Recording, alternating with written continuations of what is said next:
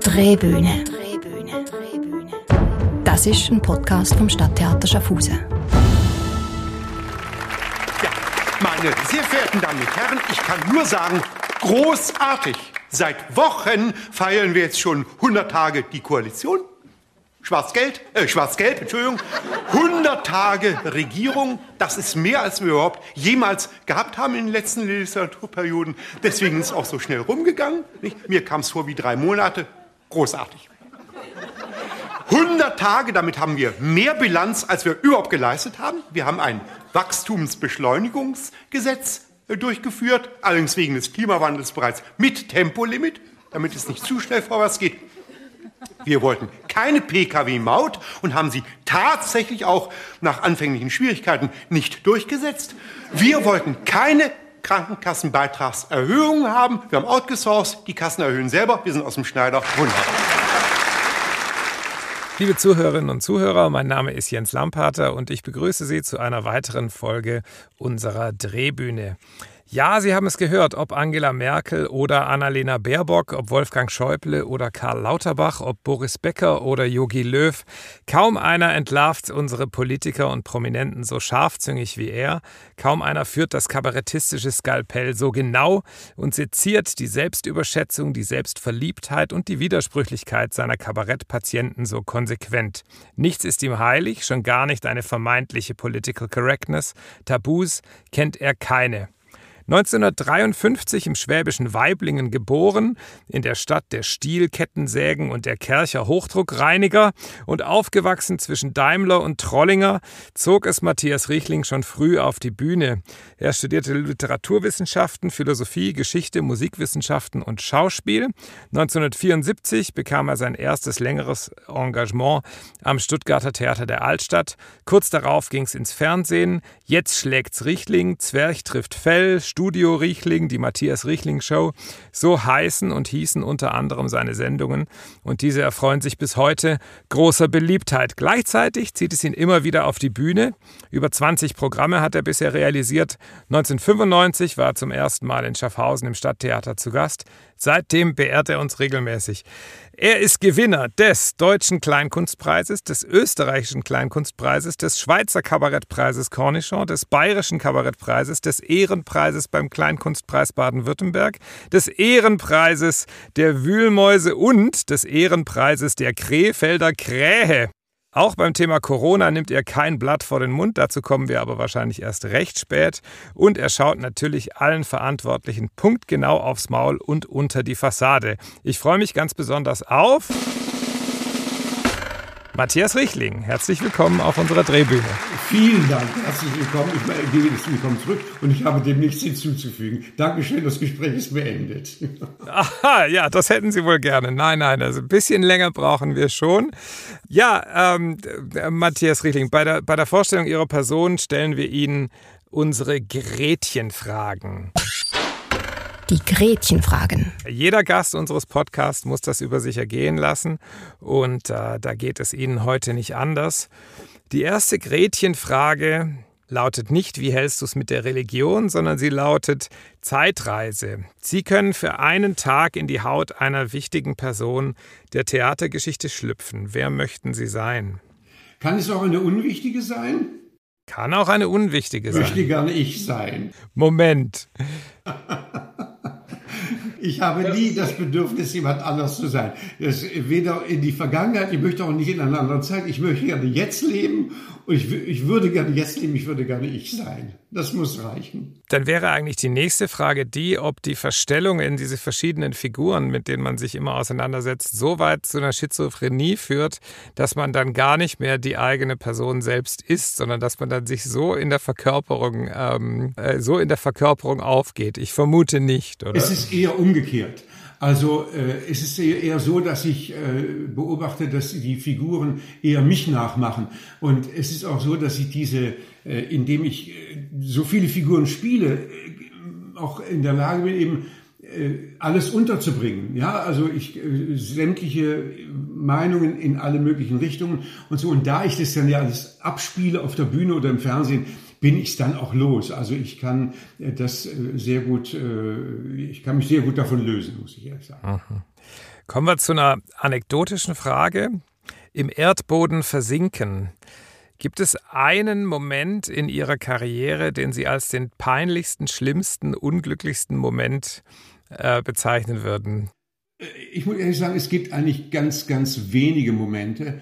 Aber ich werde einen Teufel tun, das zu erzählen, weil bei jeder Gelegenheit wird mir das dann wieder aufs Brot gestrichen, wenn ich irgendein Interview mache oder irgendein Gespräch und da haben Sie doch erzählt. Einen Teufel werde ich tun. Es gibt granatenmäßig, äh, zwei granatenmäßig, gar nicht hat mit der Karriere nichts zu tun, aber äh, Situationen, die sehr peinlich geworden sind für mich, wo ich, wo es einen Point of No Return gab, also wo man einfach nicht mehr aus der Nummer rauskam. Aber ich erzähle es ganz bestimmt nicht.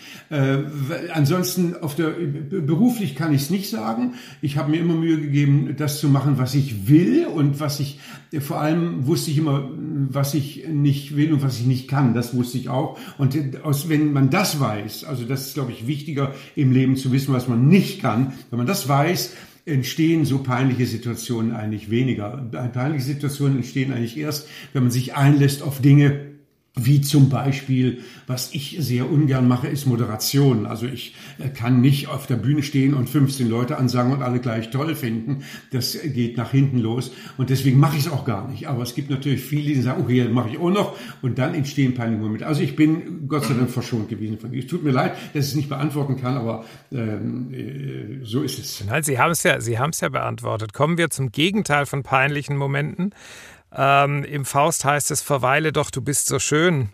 Was war denn vielleicht der bisher unvergesslichste und schönste Moment in Ihrer Laufbahn? Gibt es da einen Moment, wo Sie denken, an den Moment würden Sie immer gerne wieder zurückkehren? Äh, Moment, zurückkehren ist, zurückkehren ist immer so eine Sache. Äh, in dem Moment, ich sage mal vorweg, dass ich äh, immer Schwierigkeiten habe, mich zu lösen.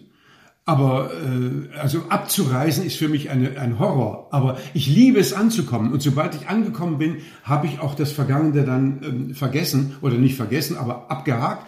Es wäre unfair zu sagen, es gibt einen schönsten Moment in diesen ganzen äh, Jahrzehnten. Ähm, aber es gibt in letzter Zeit gab es natürlich einen äh, unglaublich äh, beeindruckenden Moment für mich, der mehr ist als jeder Preis und jede Anerkennung. Ich habe vor drei, vier Jahren etwa einen Film gesehen von einer alten Frau, die in Augsburg lebt, sehr alt, sehr äh, faltiges Gesicht und ganz agil und hat in ihrem Leben furchtbar viel äh, durchgemacht. Der äh, Stiefvater hat sie gepiesackt, der Ehemann hat sie also als Putzfrau praktisch nur behandelt und sie hat also kein, ein sehr schwieriges Leben gehabt. Und ich war von dem Film so beeindruckt, dass ich Kontakt mit ihr aufgenommen habe. Und äh, sie hat dann auch geantwortet mit SMS und so in diesem Alter, unglaublich sehr agil und sehr, sehr fit und so. Und wir haben also vereinbart, und ich habe sie eingeladen in eine Vorstellung nach Augsburg ein Jahr später. Und sie hat gesagt, ja, sie kommt dann auch. Und äh, dann war, war sie allerdings schon bettlägerig. Es war sehr schwierig, dass sie in die Vorstellung kam. Und am Ende der Vorstellung habe ich äh, das äh, unterbrochen und gesagt, ich wollte, nie, würde niemals äh, Leute in Ankündigungen, die im Zuschauerraum sitzen, Politiker oder bekannte Leute haben. Heute mache ich eine Ausnahme. Heute, schön, das war eine E-Mail, die ich gerade von Ihnen bekommen habe. Egal. Äh, ähm, heute mache ich eine Ausnahme und zwar habe ich von diesem Film erzählt, von dieser alten Frau und dass sie in der Forschung sitzt und jetzt werden Sie sagen, ja, also äh, was erzählt er von einer alten Frau, die hier in die Forschung kommt? Na, sie hatte vor kurzem Geburtstag, ich hatte den großen Blumenstrauß vorbereitet. Es war ihr 108er. Das ganze Publikum erhob sich quasi und äh, fiel in einen minutenlangen Applaus, weil sie alle diesen Film gesehen hat. Es war in Augsburg, Anna Lang hieß sie. Und ähm, das Besondere war, sie hatte sich unglaublich gefreut, dass wir uns endlich kennenlernen, nachdem wir schon so viel hin und her geschrieben hatten und so weiter. Und das Besondere war, sie hatte auf mich gewartet. Ein ganzes Jahr hat sie auf mich gewartet, denn äh, zehn Tage später ist sie gestorben. Und alle sind sich einig, dass sie nur das noch erleben wollte. Sie wollte nur noch mich äh, kennenlernen und meine Forschung sehen. Und es war wirklich, also das erfüllt mich heute noch, weil es so eine intensive, kurze Begegnung war und äh, sie, ich ihr diesen, diesen Lebensapplaus verschaffen konnte am Ende dieser Vorstellung, das ist für mich heute noch faszinierend. Das ist eine sehr schöne Geschichte aus, am, am Ende eines Lebens. Können wir bei Ihnen zurück an den Anfang? Ähm, ich habe vorhin kurz aus Ihrer Biografie zitiert. Da steht, dass Sie schon sehr jung, also als Teenager in der Schule angefangen haben mit Parodien und wahrscheinlich auch mit Kabarett. Wie sind Sie dazu gekommen? Wie fing das an? Wo haben Sie Ihr Talent entdeckt dafür? Also was Sie können sich nicht mehr vorstellen, gerade auch wenn man mir jetzt gerade zuhört. Ich war als Schüler exorbitant introvertiert. Ich hätte mich nicht getraut, mich selbst zu melden bei der, während einer Schulstunde. Wenn der Lehrer mich ansprach und eine Frage stellte und ich wusste die Antwort, bin ich trotzdem rot angelaufen, war also furchtbar.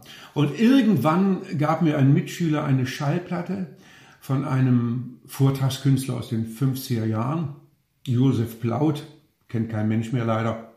Und ich habe da sehr viel Gefallen dran gefunden und habe die so oft gehört. Irgendwann merkte ich, dass ich die, dass ich das auswendig konnte sowieso, aber auch die Stimme äh, konnte irgendwie. Und habe das also dann in der Klasse irgendwie vorgeführt bei Gelegenheit bei irgendwelchen Mitschülern und das nahm dann kein Ende also, also, also es fing dann erst richtig an so ich habe dann äh, andere äh, Komiker und Comedians hieß es damals nicht aber Leute nachgemacht und natürlich auch die Lehrer und das hatte natürlich großen Erfolg. Und auf einmal hatte ich etwas, was kein anderer Schüler konnte. Und hatte da und merkte damit, dass ich damit mich extrovertieren kann, sagen wir so. Und äh, so nahm das seinen Anfang. Also ich habe dann teilweise auch natürlich mit meinen Parodien in der Schule schon mehr Erfolg gehabt wie mit dem Lehrplan, aber das ist ja ein anderes Thema. Und irgendwann war es dann gegen Ende des Abiturs, äh, gegen Ende, ja, gegen Ende des Abiturs tatsächlich, also während des Abiturs, ich wollte eigentlich Biologie studiert haben und auch Schauspiel beides, äh, also auf dem Meeresboden, ich wollte Meeresbiologie machen, ist es schwierig zu spielen, also musste ich mich für eins entscheiden und dann habe ich die ganzen Fächer angefangen zu studieren und bin dann sehr schnell ans Renitenztheater gekommen, in äh, das Kabaretttheater in Stuttgart und bin dann eigentlich in die in das Kabarett hineingewachsen. Das war also nicht, man kann solche Dinge nicht planen. Also war es nicht so, dass ich von Anfang an geschrieben hätte, sondern das entwickelte sich erst. Dieses Schreiben entwickelte sich auch da, wenn ich das noch sagen darf, ähm, weil ich bei dem Süddeutschen Rundfunk hieß es damals, der SWR hieß damals so, die Gelegenheit hatte, zehn Jahre lang ab 1980 äh, jede Woche in der Abendshow drei Minuten Satire zu machen und ähm, das war auch noch nicht äh, politisch aktuell angelegt, aber es bleibt dann nicht aus so eine lange Zeit, dass man sich aktuell eben äußert. Man kann nicht zehn Jahre lang nur Liebe, über Liebe, Schlafen, Essen und äh, Spazieren gehen reden. So, das ist also der, so das war der Anfang so gewissermaßen. Gab es denn am Anfang in Ihrer Karriere schon Vorbilder? Also so Personen wie vielleicht äh, Dieter Hildebrand oder Hans-Dieter Hüsch oder, oder, ähm, oder haben Sie sich, ähm, äh, sind Sie da auch eigentlich Autodidakt? Natürlich haben Sie auch Schauspiel studiert und, und so, oder haben Sie sich eigentlich, also haben Sie auch sich bestimmte Dinge abgeschaut dann auch bei, bei Kollegen? Oder? Nein, ich habe es im Gegenteil immer vermieden, Vorbilder zu haben, weil, um eben keine äh, Kopien herzustellen, wobei man ja immer abhängig ist von den Einflüssen von außen, von, von dem, was einen besonders animiert. Also ich kann nur sagen, was mich, was mich besonders angegangen hat oder was mich besonders fasziniert hat, war von, von äh, dem Alter 15, 16 Jahre an äh, der Humor von Karl Valentin, den ich für sehr englisch halte. Die Bayern schreien da mal auf, wenn sie das hören. Aber wenn man weiß, dass die Mutter von äh, Karl Valentin Hessin war und der Vater Sachse oder umgekehrt, äh, daraus ergeht auch immer eine, eine Duplizität der Sprache. Die Sprache ist im Grunde von Karl Valentin für mich nie sehr typisch bayerisch gewesen, sondern sehr, sehr, äh, also auch die Sprache ist, ist ein bisschen übers Bayerische hinausgehend und der Humor ist sehr anglistisch, das muss man sagen. Das hat mich sehr, äh, Beckett hat mich sehr fasziniert, UNESCO hat mich sehr fasziniert. Ich war äh, von das ganze, meine ganze Berufszeit und sein ganzes Leben, also sein, von, mit Hans-Dieter Hösch sehr eng befreundet, auch mit Dieter Hildebrand und, äh, aber die haben mich äh, zwar angeregt. Ich fand die Sachen toll, die sie gemacht haben, aber ich, ich habe meine Arbeit ist ja eine ganz andere. Sowohl also von bei, bei Hildebrand ist die Arbeit sehr sehr aufs Wort äh, beschränkt. Das heißt beschränkt heißt, dass ich äh, eine, ein Gesamtkonzept angeben äh, mit Bühnenbild und Regie und so weiter. Das ist eher beim Düsseldorfer Komödien angelegt. Äh, Dieter stand meistens auf der Bühne und hat rausgesprochen als, Konf, als, in, als Konferenz. So. Bei Hüsch ist die Arbeit sehr viel literarischer, was ich sehr gemocht habe und dadurch ist sie natürlich langlebiger im Grunde genommen. Aber ähm, als Vorbild habe ich beide nie oder auch die anderen nie. Lore Lorenz ist für mich auch eine großartige Kollegin gewesen, äh, die ich sehr geschätzt habe aber als Vorbild habe ich sie nicht begriffen. Jetzt haben wir ja gerade eine, eine, interessante Situation in Deutschland, eine neue Regierung, ganz viele neue Personen auf der Politbühne. Ähm, wie eignen Sie sich denn so eine neue Figur an? Also wenn Sie jetzt jemanden wie Olaf Scholz oder Annalena Baerbock oder so, die sind natürlich schon länger in, in der Öffentlichkeit, das sind ja jetzt nicht erst seit gestern in der Öffentlichkeit, aber eine Figur, die jetzt plötzlich neu kommt, ähm, wie eignen Sie sie sich an? Ähm, geht das erstmal übers Optische, dass Sie sich die Mimik anschauen? Geht das über den Sprachduktus?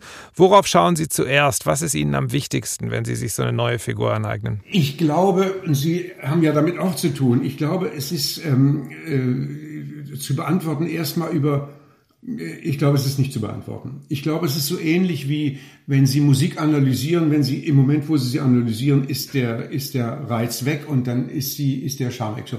Eine Figur sich anzueignen, wenn ich das so analytisch machen würde, ist es im Grunde genommen genauso, wenn Sie sagen, wie schreiben Sie einen Text? Das können Literaturwissenschaftler erklären und ich habe auch schon Magisterarbeiten über meine Arbeit gelesen und war ziemlich entsetzt, wenn ich so, äh, wenn ich so dran gehen würde, würde niemals die Ausstrahlung des Textes fehlen. Ja, es würde dann der, äh, der, der, der, die Intensität fehlen einfach. Das wäre sehr analytisch. Da kann ich auch einen Computer schreiben lassen.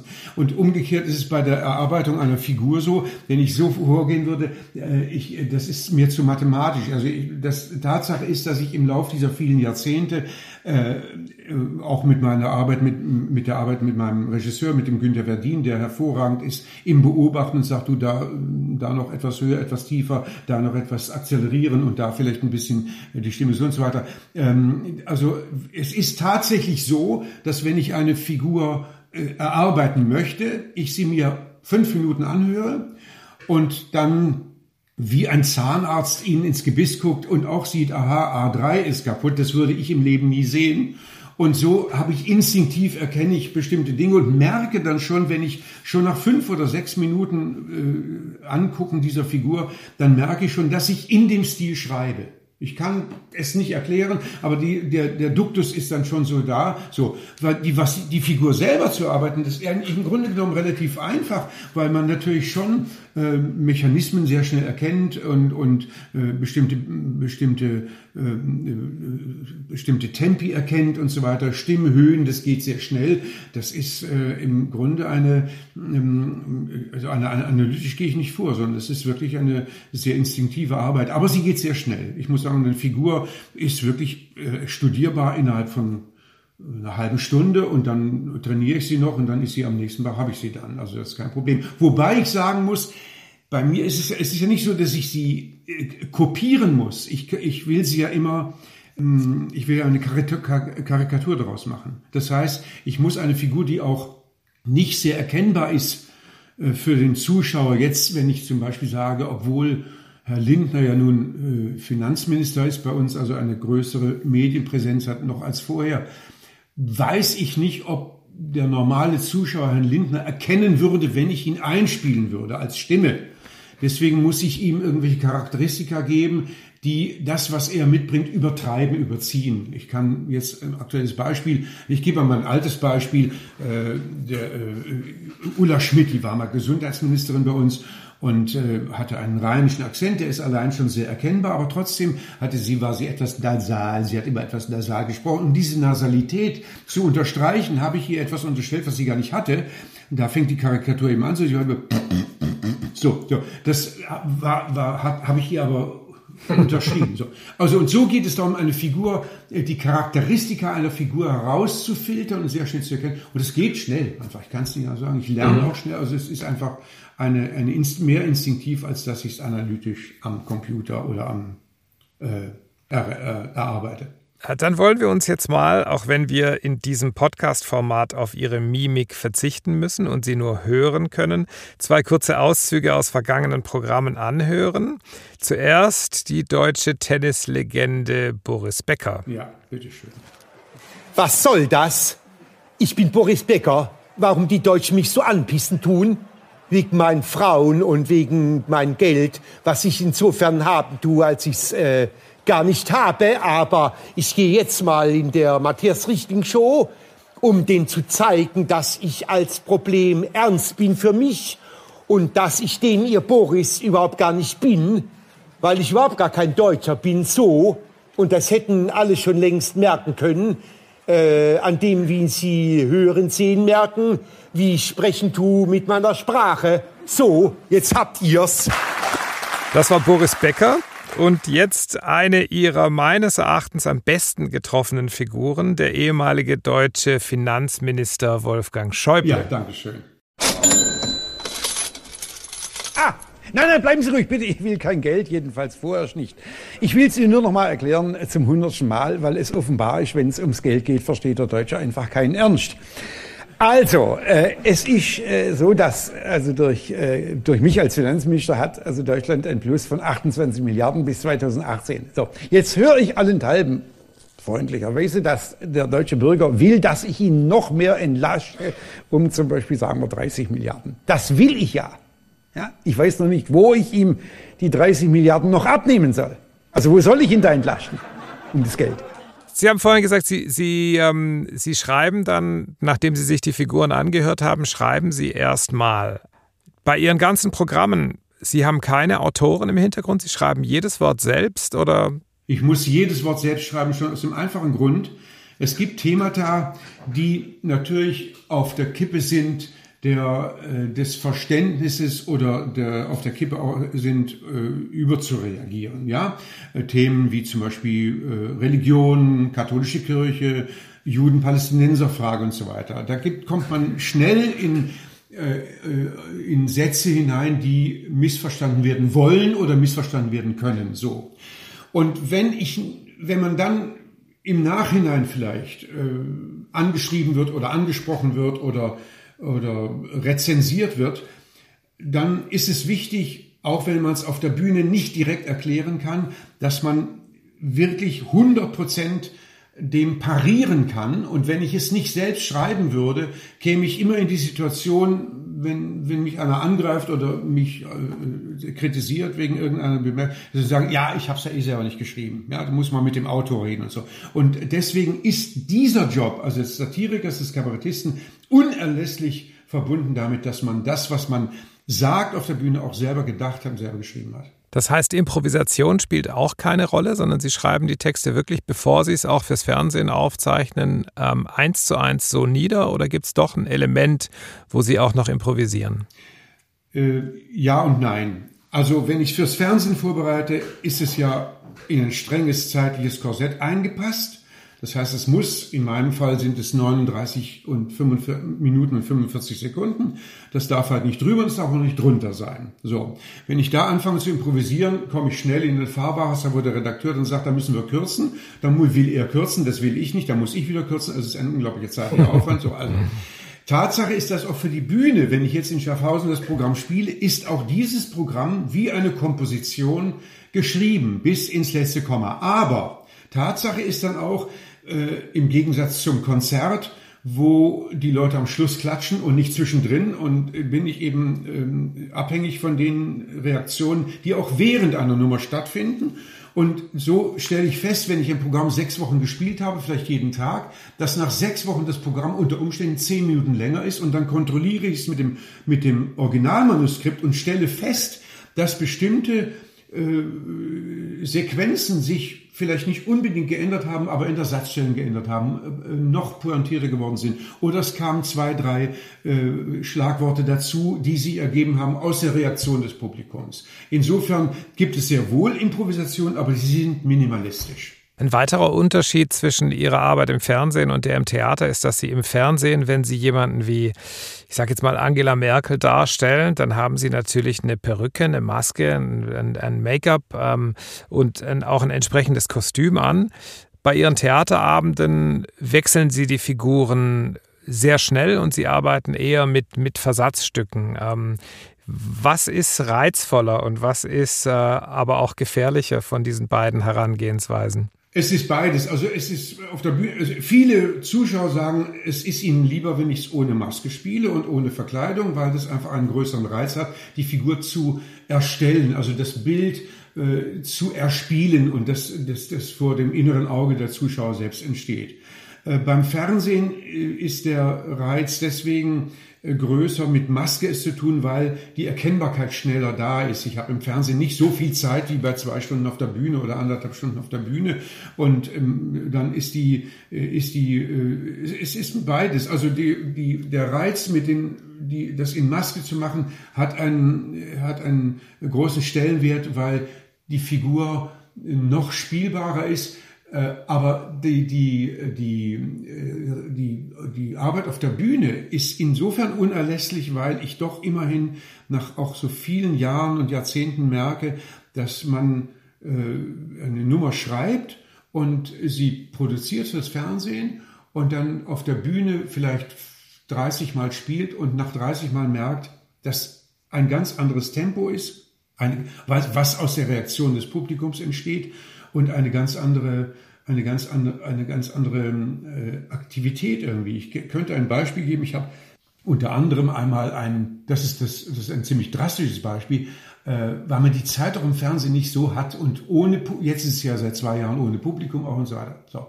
Ähm, ich habe eine, ein, ein Gespräch gemacht zwischen äh, Sandra Maischberger und Helmut Schmidt. So, das habe ich normal gespielt hin und her. Und dann habe ich das auf der Bühne aufgeführt und nach vielleicht einem Jahr habe ich das mal aufgenommen und gegeneinander gestellt. Da war die Nummer doppelt so lang, weil diese Pausen von Helmut Schmidt, ähm, wenn er sagt zum Beispiel, äh, sagen Sie, Herr Schmidt, ähm, ähm, Sie haben ja jetzt äh, eine Verbindung eingegangen mit äh, Ihrer neuen Freundin und wie so, und er sagt dann, ähm, ich, ähm, ähm, ich, ich denke nicht. Diese Zeit lassen Sie sich bei, bei einer Erstaufzeichnung Lässt, lässt man die sich nicht, weil da Publikum dazugehört und wenn es, wenn es ohne Publikum aufgezeichnet wird, dann ist es eine Pause, da haben die Leute längst abgeschaltet. Wenn natürlich dann ein Lacher dazukommt, so, es entsteht ein anderes, eine andere Dynamik einfach. Deswegen ist beides, äh, hat, beides hat die gleichen, den gleichen Reiz. Ich würde nicht das eine für das andere aufgeben. Na, vielleicht, vielleicht ist es, ist die Arbeit mit dem Publikum doch ein Tick wichtiger. Ja, im Theater haben Sie das Publikum ja als Ihren Spielpartner, von dem dann auch die Reaktion zurückkommt. Und Sie haben eigentlich wenig Situationen, in denen Sie mehrere Figuren gleichzeitig spielen oder so ein schnelles Ping-Pong zwischen zwei Figuren machen. Was im Fernsehen zurzeit zu Ihren ähm, beliebtesten und, glaube ich, auch gelungensten Nummern zählt, ist das äh, baden-württembergische Duo Kretschmann und Strobel. Die Rede ist vom baden-württembergischen grünen Ministerpräsidenten Winfried Kretschmann und dessen CDU-Innenminister ist er, glaube ich, ne? Äh, Strobel, die äh, sich ähm, permanent die Bälle hin und her werfen. Wir zeigen auch da einen ganz kurzen Auszug über die aktuelle Marketingkampagne des Landes Baden-Württemberg unter dem Titel The Land. Ja, aber das ist menschlich. Ja. Jetzt eine Impfpflicht abzulehnen, das bringt einfach keine Wählerstimmen mehr, also kann man es auch lassen. Ja, das ist mutwillige Täuschung. Nein, das ist mutwillige Politik. Na, da ist es ja gut, dass wir in Baden-Württemberg noch ein paar kleine Probleme haben, die uns von Corona ablenken. Ja, gut, also. Ja, genau das wollte ich sagen. Meine sehr verehrten Wähler und Wähler. Eine neue Regierung hat sich gebildet und muss eine Gesellschaft einen, die geteilt ist durch Schlagworte ohne Niveau, ohne Klarheit der Sprache und des Denkens und ohne die ganze Zusammenführung. Das ist ja ein Gelaber wieder. Moment mal. Also bitte, ja, Sie quatschen da daher von Klarheit der Sprache und des Denkens und vermüllen gleichzeitig unsere schöne Heimat mit einem Schlagwort, das an Peinlichkeit nicht zu überbieten ist. Ich? Sie schmeißen 21 Millionen zum Fenster raus, nur um uns hier zuzupflastern mit Plakaten, auf denen wir wie die Deppen bezeichnet werden als Zelent. Ah, das ist ja jetzt das Größte. Das Ganze haben doch Sie sich Ach, ausge... reden Sie sich nicht raus. Sie wissen ja gar nicht, was Sie damit angerichtet haben. Wenn dieses Zelent begriffen wird als Rechtschreibreform, heißt künftig Baden-Württemberg, besuchen Sie Seschwäb, die Landeshauptstadt wird zur Landeshetze, Stuttgart wird Sechtett und liegt am Neckar. Wie kann man sich mit eigener Idiotie dermaßen entblöden? Also Entschuldigung, der ganze Plan Ach. stammt doch von Ihnen. Sie haben Ja, doch sich das aus... das täte ich jetzt auch sagen. Also das ist ja unerhört. Aber diese, dass Sie, dass Sie Ihrem Günther Oettinger Was? mit seinem miserablen Englisch ein solches Denkmal setzen, ist unverzeihlich. Warum haben Sie nicht gleich von dem Oettinger plakatiert? In my homeland Baden-Württemberg, we are all sitting in one boat. Ach, Das ist ja... Hätten Sie die 21 Millionen Werbetat dem Oettinger gegeben, der hätte es hier versteuern müssen und wir hätten wenigstens die Hälfte behalten. Also Herr Kretschmann, Schluss jetzt!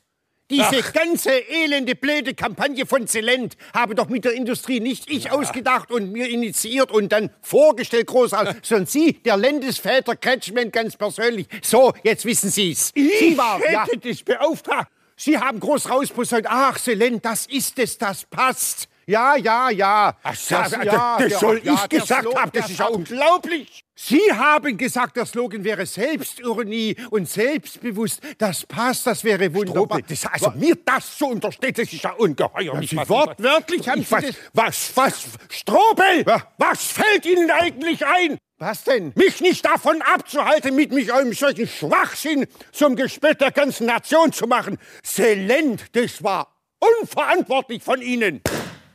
Wie machen Sie das bei diesen Szenen? Haben Sie da einen Spielpartner? Weil das sind ja Sie als Kretschmann und Sie als Strobel direkt nebeneinander, übereinander geblendet, vor, vor Greenscreen wahrscheinlich aufgezeichnet? Oder, Nein, in dem Fall nicht. Greenscreen nicht. Äh, Das geht äh, in, bei, bei einem Duo ist es so, also es gibt verschiedene Möglichkeiten. Erstmal, mh, um es für den Zuschauer klarzumachen, bei, in analogen Zeiten hat man eines aufgenommen, äh, eine Figur aufgenommen und äh, das Bild geteilt oder gedrittelt auch, je nachdem.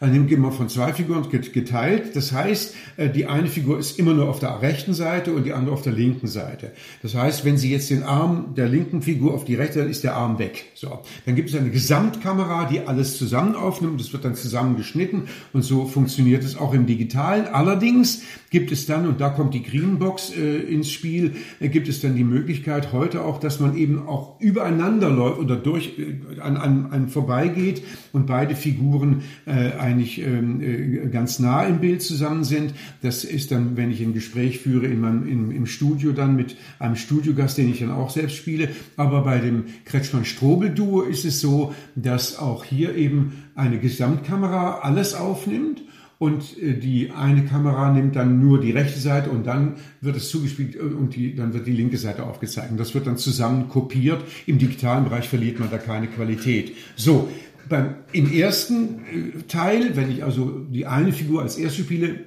spricht mein Regisseur, der Günther Verdien, den anderen Text mir praktisch ins Ohr. Ja. Ich habe dann so einen Knopf im. Ohr. Und wenn ich äh, dann die zweite Figur spiele, kriege ich mich selbst zugespielt, ähm, äh, auch über, die, über den Knopf im Ohr. Also es ist sehr, sehr, sehr toll, wie die Anschlüsse da funktionieren.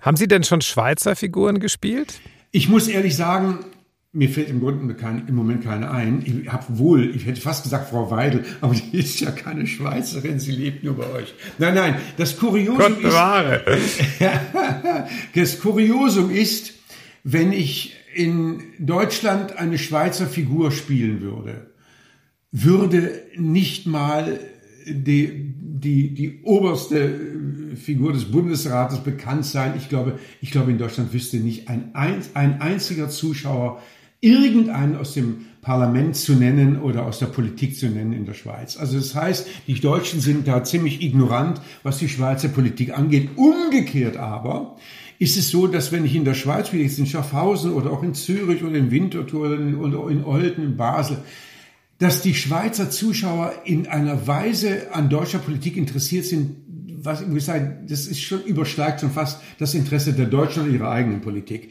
Denn wenn ich zum Beispiel Figuren, die jetzt ein paar Jahre zurückliegen, wo die Deutschen schon gar nicht mehr, wer, wer war denn das nochmal?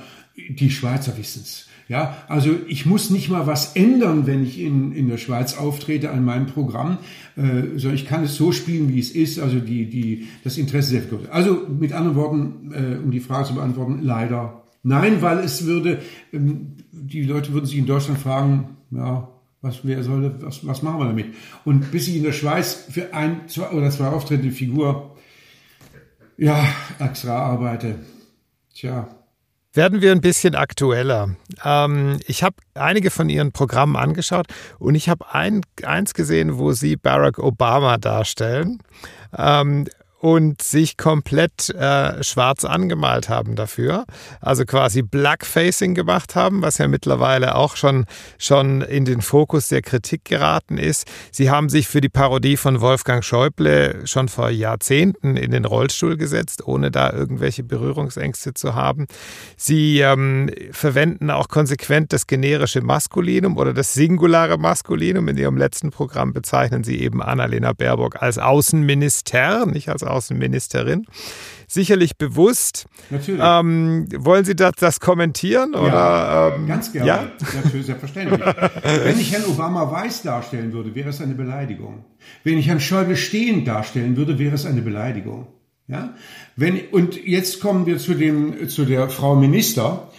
Die äh, Frau Kramp-Karrenbauer wurde ja Verteidigungsministerin ähm, vor einiger Zeit, ist sie jetzt nicht mehr nach der Wahl, logischerweise, und wollte in ihrem Ministerium durchsetzen, dass äh, auch äh, eine Frau, die General ist, Generälin heißt und Oberstin genannt wird, wenn es eine Frau Oberst wäre. Und da haben mir die Frauen in der Bundeswehr einen Brief zurückgeschrieben und hat, haben gesagt, sie soll diesen Quatsch bitte lassen, denn Oberst und General sowie auch Minister, Kanzler oder Kandidat ist eine Funktion und geschlechtsvollkommen unspezifisch. Und deswegen, da es ja nun so radikal, die Minderheit kann ja nicht klein genug sein inzwischen in Deutschland, äh, nebenbei bemerkt, möchten Sie als, wenn Sie wirklich eine Minderheit wären, zum Beispiel jetzt im Genderbereich, möchten Sie dargestellt werden mit einem Sternchen? Ist das nicht unglaublich beleidigend und herabsetzend? Vor allen Dingen, wenn man spricht, Frau, die ZuschauerInnen, möchten Sie mit einem Schluck auf äh, charakterisiert werden? Nee, vielen Dank. Deswegen sage ich jetzt offensiv in jedem Programm Zuschauer und liebe Wähler. Punkt. Da bilden Sie eine erfreuliche Ausnahme, würde ich sagen. Das glaube ich nicht, dass ich eine Ausnahme bin. Denn es ist bekannt, dass, diesen, dass diese, äh, dieser Gender Wahn sozusagen von, ich glaube, 78 Prozent der Deutschen nicht gewollt ist. Mhm. Mhm. Ich meine ja auch nicht eine Ausnahme, was die, was die ähm, Einschätzung der Zuschauer angeht, äh, sondern ich glaube, wenn man sich die Medienlandschaft anschaut, da ist es ja schon so, dass es einen gewissen Reflex gibt oder vielleicht auch eine Schere im Kopf, die da angesetzt wird.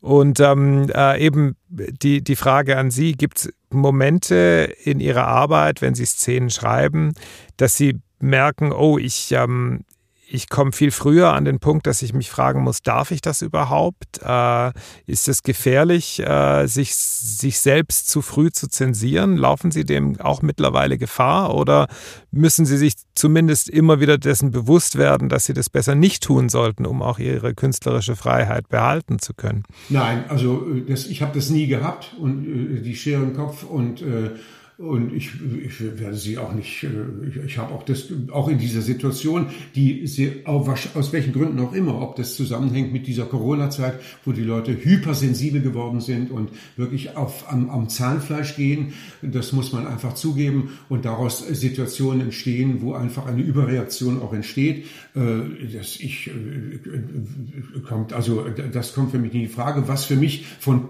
von Anfang an prinzipiell nicht in Frage kommt, ist Beleidigung sind äh, Herabsetzungen. Also zum Beispiel, wenn Sie schon Schäuble erwähnt haben, ich würde niemals einen Witz gemacht haben über seinen Rollstuhl.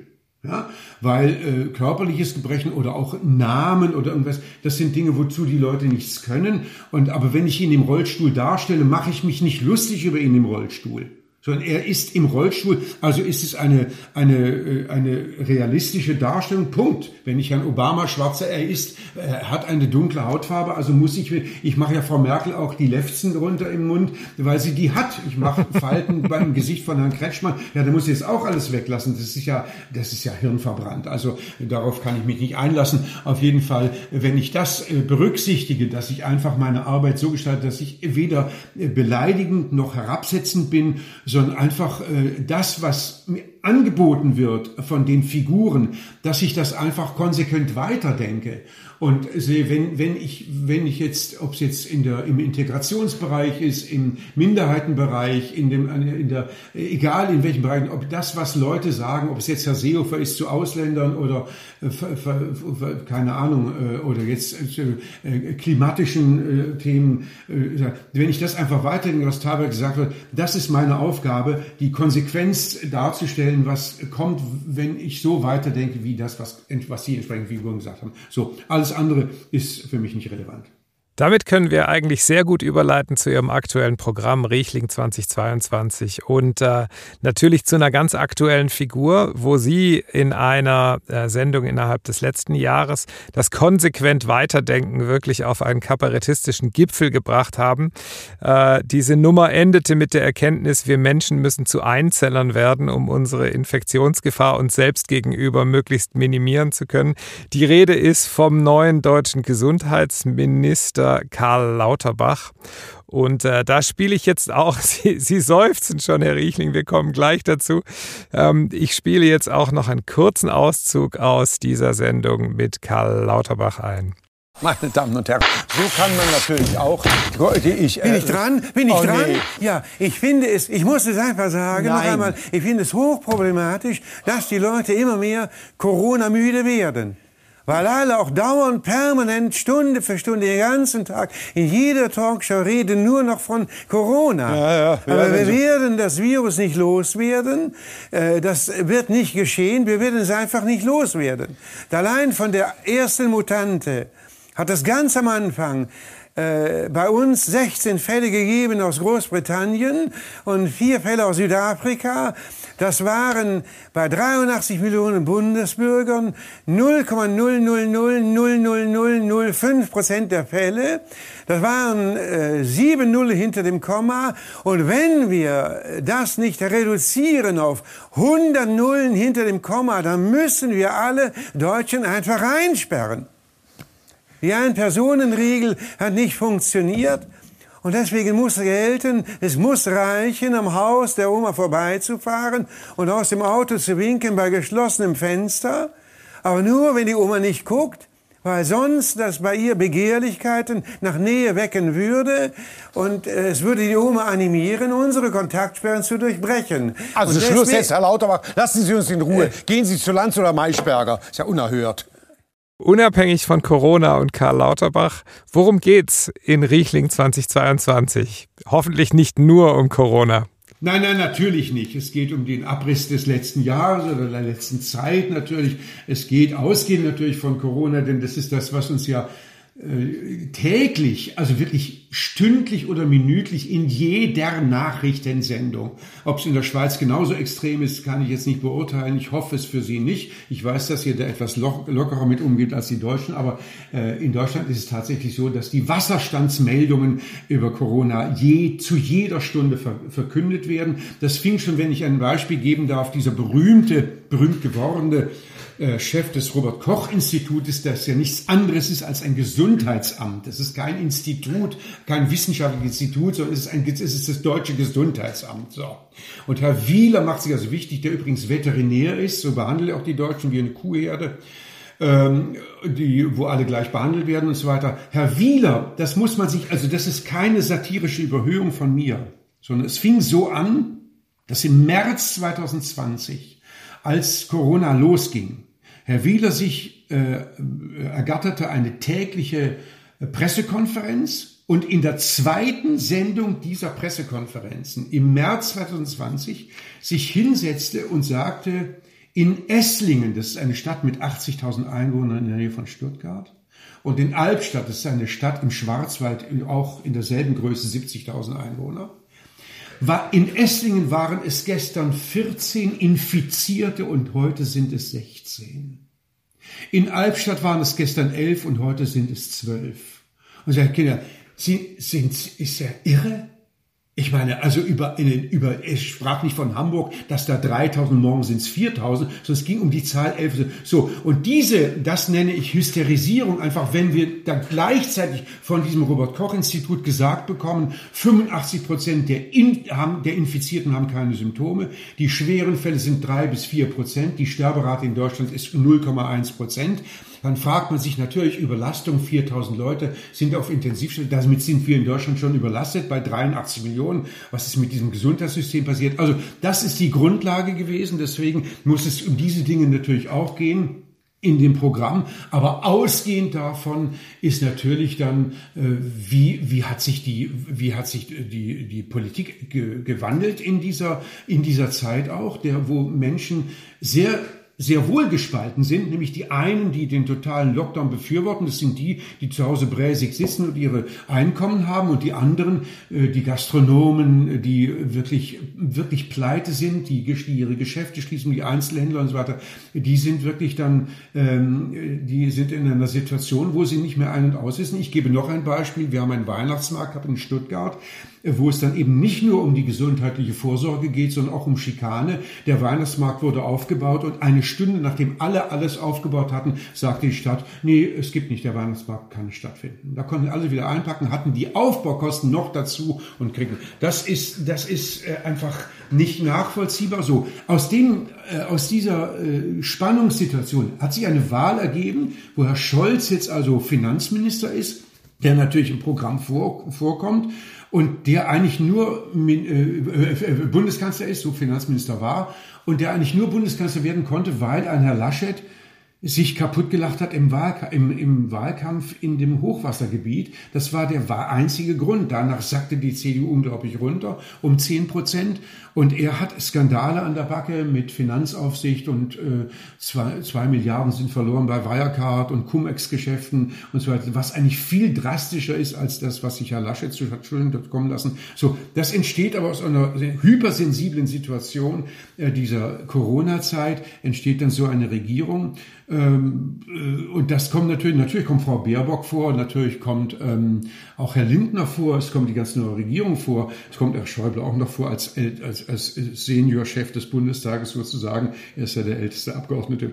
Also, es kommt aber, kommen aber auch Figuren vor. Herr Söder, selbstverständlich, auch Herr Gabalier, der sich sehr äh, in den Vordergrund gespielt hat mit merkwürdigen Ansichten über Minderheiten, ob es über Homosexualität oder über Ausländer ist oder über Frauen geht und so weiter. Also es kommt eine ganze Menge. Es kommt aber auch Leonardo da Vinci vor, also im Grunde wieder mal alles.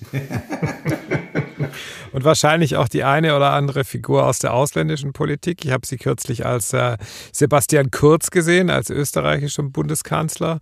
Ähm, der jetzt nicht mehr, weil er ist ja jetzt nicht mehr. Ein genau. Prinzip, was weg ist, ist dann auch weg. Dann äh, Nachtreten gilt nicht. Also Sebastian Kurz jetzt nicht unbedingt, aber äh, Johnson habe ich, Trump jetzt auch nicht mehr. Aber es gibt schon Putin selbstverständlich. Also es äh, und Kretschmann Strobel logischerweise. Hm. Gibt es Figuren der politischen Vergangenheit, die Sie vermissen? Oder gibt es auch Figuren, die Sie bis in Ihre Träume begleiten? Also erscheint Ihnen dann nachts so eine Angela Merkel jetzt nach 16 Jahren? Oder können Sie das äh, alles schön ad acta legen? Ja, es geht ad acta auf jeden Fall, weil es ist, muss, sonst ist man wirklich, äh, muss man zur Deprim, zum Depressiven neigen. Also wenn eine Figur weg ist, ist sie dann auch weg. Also äh, dann gilt, Nachtreten gilt wie gesagt nicht. Ich bin dann auch sehr konsequent. Also ich hatte äh, Helmut Kohl, falls sich noch jemand an den erinnert, den habe ich wirklich äh, hoch und runter dekliniert. Und alle sagten, also wenn der mal weg ist, dann hast du aber nichts mehr zu sagen. Und als er dann weg war, am 27. September 1998, habe ich in einer Nacht alles rausgestrichen, was eben mit ihm zusammenhing. Und dann kamen dieselben Leute wieder, ach, du sagst über Kohl ja gar nichts mehr. So, Schluss, das muss gelten, wenn es dann vorbei ist. Frau Merkel ist jetzt weg, dann kommt sie auch nicht vor im Programm. Aber eine Ausnahme kann natürlich bilden, wenn Figuren dann nach ihrer Amtszeit immer noch in einer Weise politisch oder unpolitisch tätig sind oder ihre Politik ausnehmen, wie zum Beispiel Herr Schröder, der sich von Herrn Putin einspannen lässt, dass der natürlich noch wieder vorkommen kann. Klar, vermissen in dem Sinne ist dann auch nicht sehr äh, kreativ fördernd. Ähm, natürlich könnte man sich wünschen, dass Figuren wie ein Helmut Schmidt, der mit Ruhe und äh, sehr viel Überlegtheit sehr analytisch an Dinge drangegangen ist und durch diese ähm, Überlegtheit auch eine Akzeptanz erfahren hatte, die enorm war. Also er konnte sich Sachen erlauben über Menschenrechte, über China und so weiter. Wenn das ein aktueller Politiker getan hätte, wäre er sofort zur Kündigung gezwungen worden.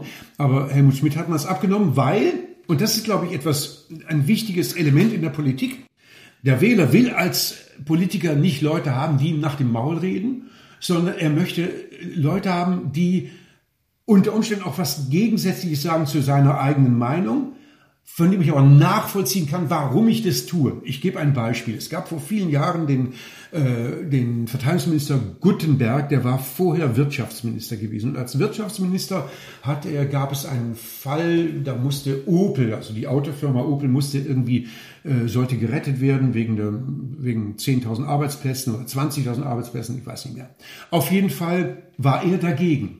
Er war gegen die Volkesmeinung die große, große Meinung im Volk war eben, rettet Opel, damit die Arbeitsplätze erhalten werden. Und er war aus bestimmten Gründen dagegen und hat das aber gut begründet. Und trotzdem war zu der damaligen Zeit, damals war das noch nicht bekannt mit seinem, mit seinem, äh, mit seiner gefälschten Doktorarbeit, äh, hatte er einen unglaublichen Aufschwung äh, in, in, der, in der Akzeptanz im, äh, im, in, bei den Zuschauern, bei den Wählern. Das heißt, die Leute, auch bei Kretschmann ist es genauso. Kretschmann leistet sich oft Dinge, wo ich sage, Kinder, also das ist hart an der Demokratiegrenze, aber trotzdem hat er, äh, kann man nachvollziehen, warum er das sagt. Also man kann, äh, man muss nicht einverstanden sein mit ihm, aber man, er, er ist wenigstens wie wenige in der Politik in der Lage, das zu erklären, was er falsch macht. Und auch den Wählern äh, die Wahrheit auch zuzutrauen. Ne? Das ist ja oft so, dass, äh, ähm, dass äh, man das Gefühl hat, äh, die unterschätzen die Bevölkerung dermaßen, dass sie ihnen die Wahrheit nicht zutrauen. Aber die Wähler wollen das. Man merkt es ganz deutlich, äh, dass wenn einer sich hinstellt, sagt so und so, dann, das, dann hat er sehr viel mehr Zustimmung als die anderen, die um den Breit reden. Weil das die Menschen spüren, das sieht man bei Also gut, ja. Ein schönes Schlusswort. Vielen Dank, Herr Riechling, für das kurze und nette Gespräch. So kurz war es nicht. Wir haben uns sicherlich eine Dreiviertelstunde unterhalten. Zu Ihrem neuen Programm Riechling 2022. Liebe Zuhörerinnen und Zuhörer, wir laden Sie ganz herzlich ein zur Vorstellung mit Matthias Riechling am Samstag, den 26. Februar um 19.30 Uhr im Stadttheater Schaffhausen. Dankeschön. Ja, ich kommen Sie zahlreich. Ich komme immerhin auch. In unserem nächsten Podcast, welcher im März erscheint, werfen Diane Manschott und Selina Gerber zusammen mit einer Schulklasse einen tieferen Blick in Beziehungskisten aller Art und dies im Vorfeld des wunderbaren Stücks Die Wiedervereinigung der beiden Koreas von Joel Pommerat, das uns am 30. März erwartet. Wir freuen uns auf Ihren Besuch im Stadttheater. Alles Gute und bis bald auf unserer Drehbühne. Drehbühne. Drehbühne.